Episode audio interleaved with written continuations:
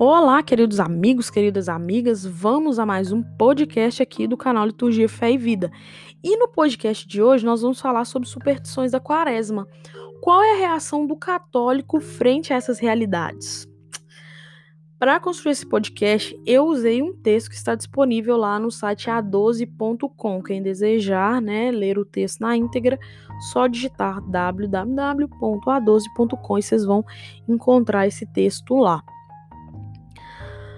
Nessa época da quaresma, algumas práticas supersticiosas acompanham muitas pessoas e podem atrapalhar uma boa vivência desse, desse período de especial graça para a nossa conversão. Esse tempo é um convite para nos aproximarmos de Jesus e também para descobrir que somente por ele é que há sentido nas verdadeiras práticas quaresmais.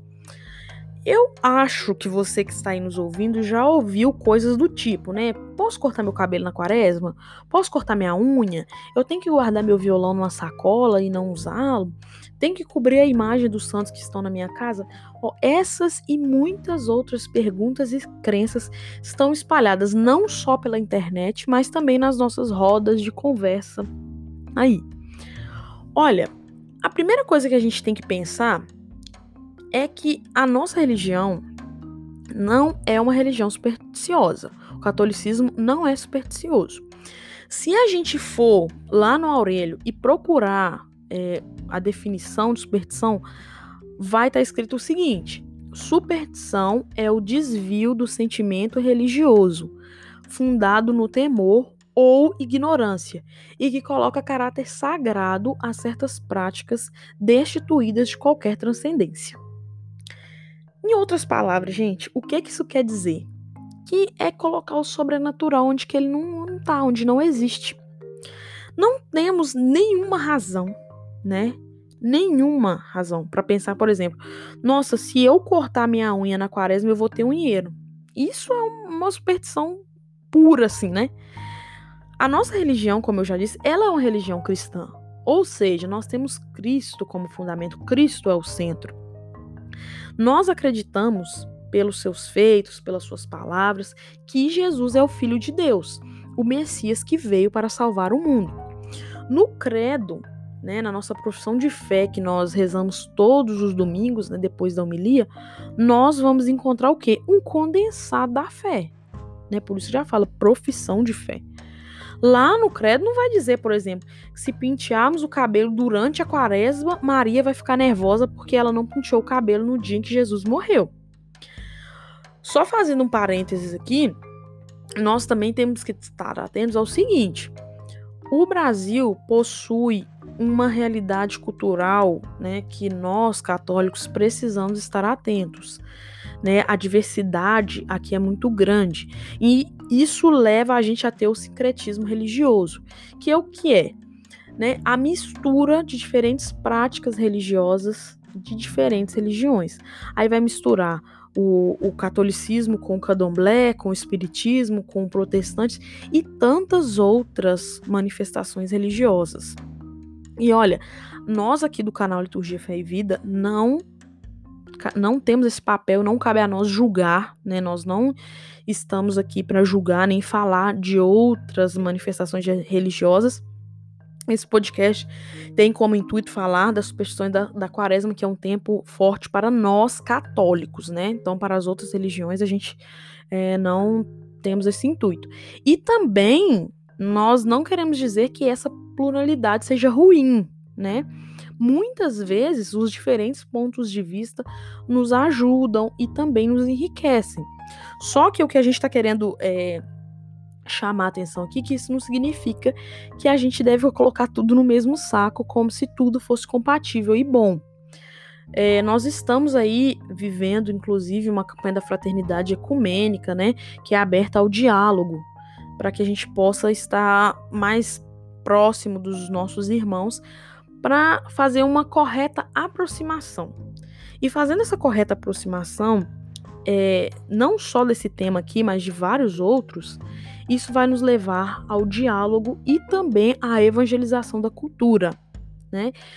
Dialogar, buscar a verdade e apropriar o que de bom há em tudo, com confiança de que nada do que é verdadeiro humano é alheio a Cristo, que é o ser humano pleno, como vai nos dizer o Concílio Vaticano II. Nós sabemos que a quaresma é um tempo de conversão. Então, essa por sua vez é uma mudança integral, gente. A quaresma vai nos propor essa mudança integral.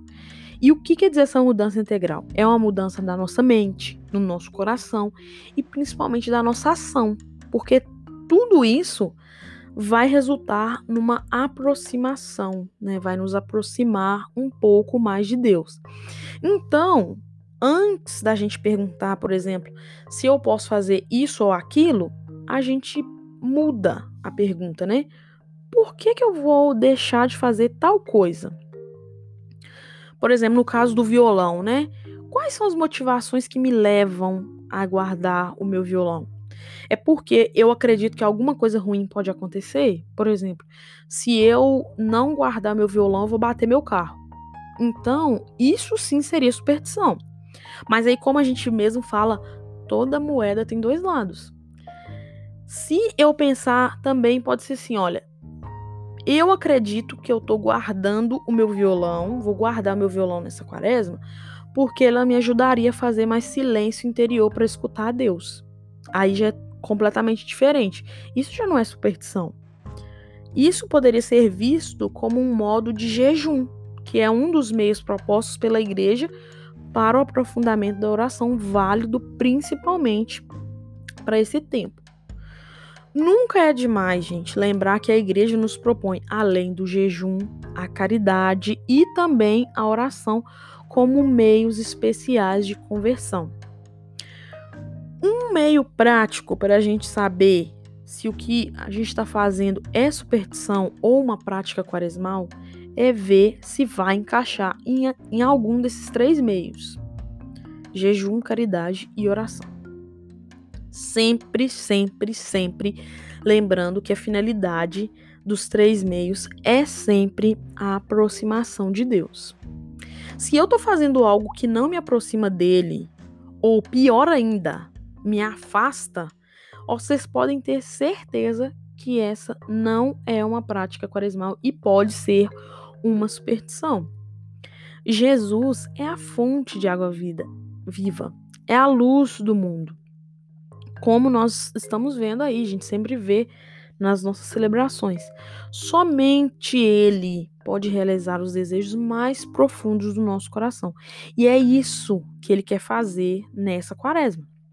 Em todas as outras né, que nós já vivenciamos.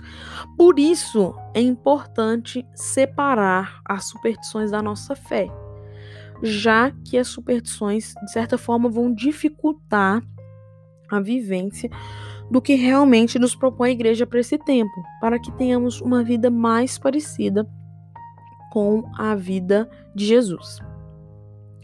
Se a gente olhar para Maria, nós vamos encontrar, gente, um modelo de fé sem superstições. Maria vai nos ensinar a olhar sempre para Jesus como ele realmente é. Se nos aproximarmos dela, ela então nos ajudará a viver bem o que ainda falta desse tempo de graça para a nossa vida. Então fixa bem essa parte, olha que parte bonita do texto. Se olharmos para Maria, poderemos encontrar um modelo de fé sem superstições. Fica aí a frase desse texto aí para vocês. Escrevam aí nos comentários se vocês conhecem alguma superstição feita aí pelos seus pais, pelos seus avós ou até por vocês mesmos nesse tempo aí da quaresma, se vocês conhecem alguma, se já fizeram alguma superstição, conta pra gente que nós vamos querer saber, tá? Amanhã a gente volta com mais um podcast. Forte abraço, fiquem com Deus.